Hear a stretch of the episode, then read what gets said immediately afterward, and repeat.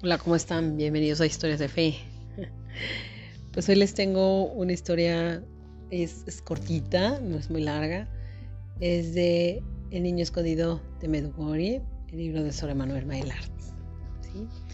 Y se llama Misa por pura gracia. Y bueno, viene un mensaje de la Virgen del 3 de abril de 1986. Queridos hijos, deseo invitaros a que viváis la Santa Misa Muchos de vosotros habéis experimentado la belleza de la Santa Misa, pero también hay quienes no asisten a ella de buena gana. Yo os he elegido, queridos hijos, y Jesús os da sus gracias en la Santa Misa. Por lo tanto, vivid conscientemente la Santa Misa, y que cada venida os llene de alegría. Acudid con amor y acoged con amor la Santa Misa. Gracias por haber respondido a mi llamada.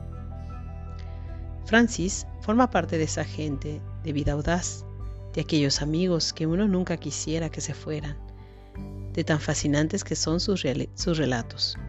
Guardaespaldas de grandes políticos, entre otras dos actividades, su vida está colmada de anécdotas en las que sacó provecho de su posición para bendecir a un grande en una situación crítica, para orientar, sugerir una solución, deslizar una palabra al oído de un bribón o una medalla milagrosa en el bolsillo de un criminal.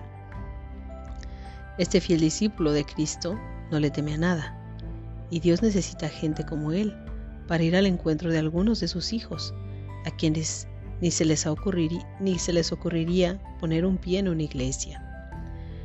Su encuentro con Medjugorje en los años 90 ya de por sí merecería escribir un libro. Quisiera contar aquí un episodio de su estancia en el Líbano, como fruto de la gracia de Medugori en su vida, pues ilustra a la perfección aquella alentadora palabra de Jesús, todo es posible para quien cree. Decedo la palabra. Beirut, 1993. En mi carácter de oficial de seguridad, se me había asignado la protección del embajador y de la embajada norteamericana en Beirut. A mi llegada, se me informó que tenía prohibido dejar la embajada, ni siquiera para ir a misa. El único medio de salir del lugar era en helicóptero. La puerta de entrada estaba bloqueada, y esto debía durar un año. Estaba enormemente contrariado, aunque las razones alejadas fueran válidas. Para dar por un ejemplo, una iglesia había sido bombardeada, provocando muchas muertes. Como fiel peregrino de Medugorje, tenía la costumbre de ir diariamente a misa y la misa era lo más importante en mi vida. Quedarme sin ella era terrible para mí. Recurrí por lo tanto a María, mi madre, y en resumen le dije, María, ayúdame. ¿Cómo podría padecer tal privación? Necesito mi misa. Mientras miraba por la ventana de mi apartamento, que veo a través del alambrado de púas, una estatua de la Madre de Dios, una hermosa estatua blanca, entonces redoblé mi esperanza. Sucede que uno de los capitanes era sacerdote y se enteró de que para mí la misa era prioridad. Me mandó llamar y tuvimos una buena charla. A partir de aquel día, vino cada día a mi departamento privado para celebrar la misa, tan solo para mí. Mientras yo preparaba el agua y el vino, miraba por la ventana y veía la estatua de María, y le daba gracias por ese sacerdote y no era cualquier sacerdote. La Madre de Dios quería que comprendiera bien que era ella quien había hecho esto por mí. Efectivamente, aquel sacerdote había crecido en Nazaret, había sido monaguillo en un santuario, en la Basílica de la Anunciación, regida por su propio hermano, que era franciscano. Su vida la había pasado enteramente en Nazaret y había sido transferido al Líbano, tan solo dos meses atrás. Estaba claro que María misma me enviaba a su sacerdote de su propio pueblo, si este regalo era decididamente suyo. Después, otro sacerdote se unió a él para la celebración de la misa en mi domicilio, y poco a poco algunos fieles acudieron también.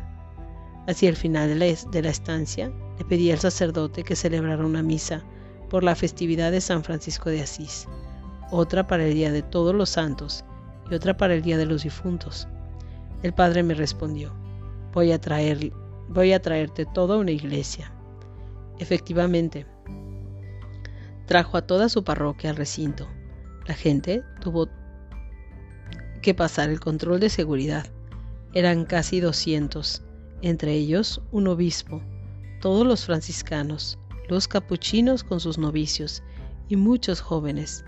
Resumiendo, la comunidad parroquial en pleno había acudido a la cita, sumándose inclusivamente algunos musulmanes y drusos. Durante la misa estábamos todos juntos rodeando el altar. Puedo decir, por lo tanto, que cuando uno le pide verdaderamente la misa a la Madre de Dios, ella nos escucha. ¿Cómo podría dejarnos sin su, sin su Hijo? Supe más tarde que alguien le había dado la orden a este sacerdote de que no dejara de celebrar la misa para mí. Aquí Francis comienza a reírse y, agrega, nunca supe quién le había pedido tal cosa. Bueno, y, finalmente viene un escrito mm, de el santo cura de Ars sobre la misa.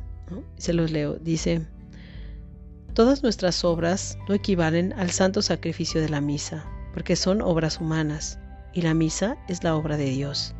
El martirio no es nada en comparación es el sacrificio que el hombre hace a Dios de su vida. La misa es el sacrificio que Dios hace a los hombres de su cuerpo y de su sangre. Y también, después de la consagración, el buen Dios está allí como en el cielo. Si el hombre conociera bien este misterio, moriría. Dios nos tiene consideración a causa de nuestra debilidad. Pues bueno, se te dificulta ir a misa los fines de semana. Pídele a María. Ella va a mover, mover cielo, mal y tierra para que lo logres. Y si tienes como meta ir entre semana, como ya les he dicho en muchos de los podcasts, anímense y vayan, vayan a, recibir a Jesús más frecuentemente para que les dé fuerza, porque el combate está muy duro allá afuera y necesitamos fuerza y esa fuerza la obtenemos a través de la Eucaristía. Entonces hay que pedirle mucho a María.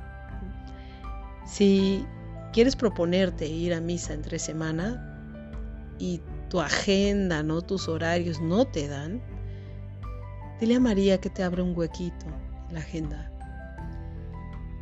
Que te ayude a poder poner todo, ¿no? Para que tú puedas lograr esa meta para que tú puedas lograr tu misa entre semana, para que tú puedas lograr tu misa en fines de semana, pero no te pierdas de recibir la Eucaristía, no, te la pierdas, que vas a recibir un pan vivo, como ya lo vimos el podcast pasado. ¿ok? Bueno, muchas gracias nos vemos la próxima semana con más de historias de fe. Bye.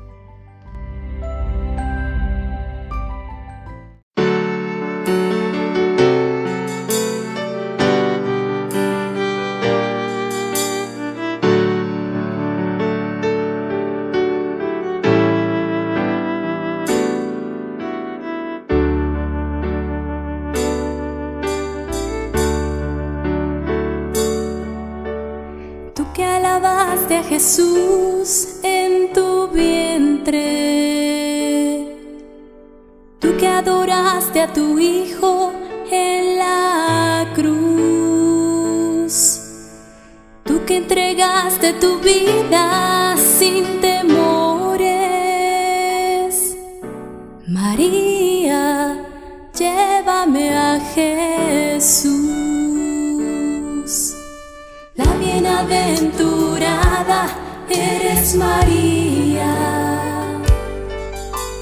llena por siempre de gracia, llena de amor. Dame tu mano y condúceme a su presencia. María, llévame a Jesús. Quiero alabar hiciste tú, quiero adorar. Como lo hiciste tú, quiero entregar mi vida. Como lo hiciste tú, María, llévame a Jesús.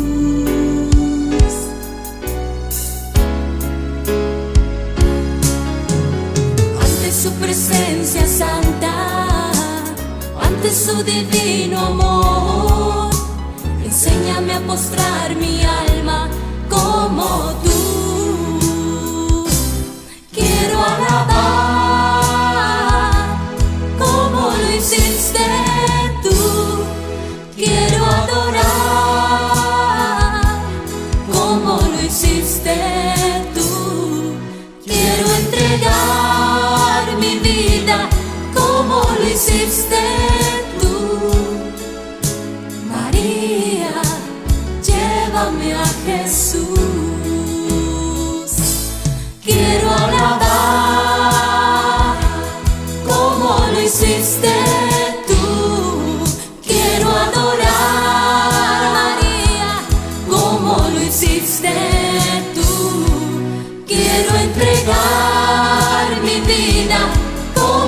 hiciste tú, María, llévame a Jesús.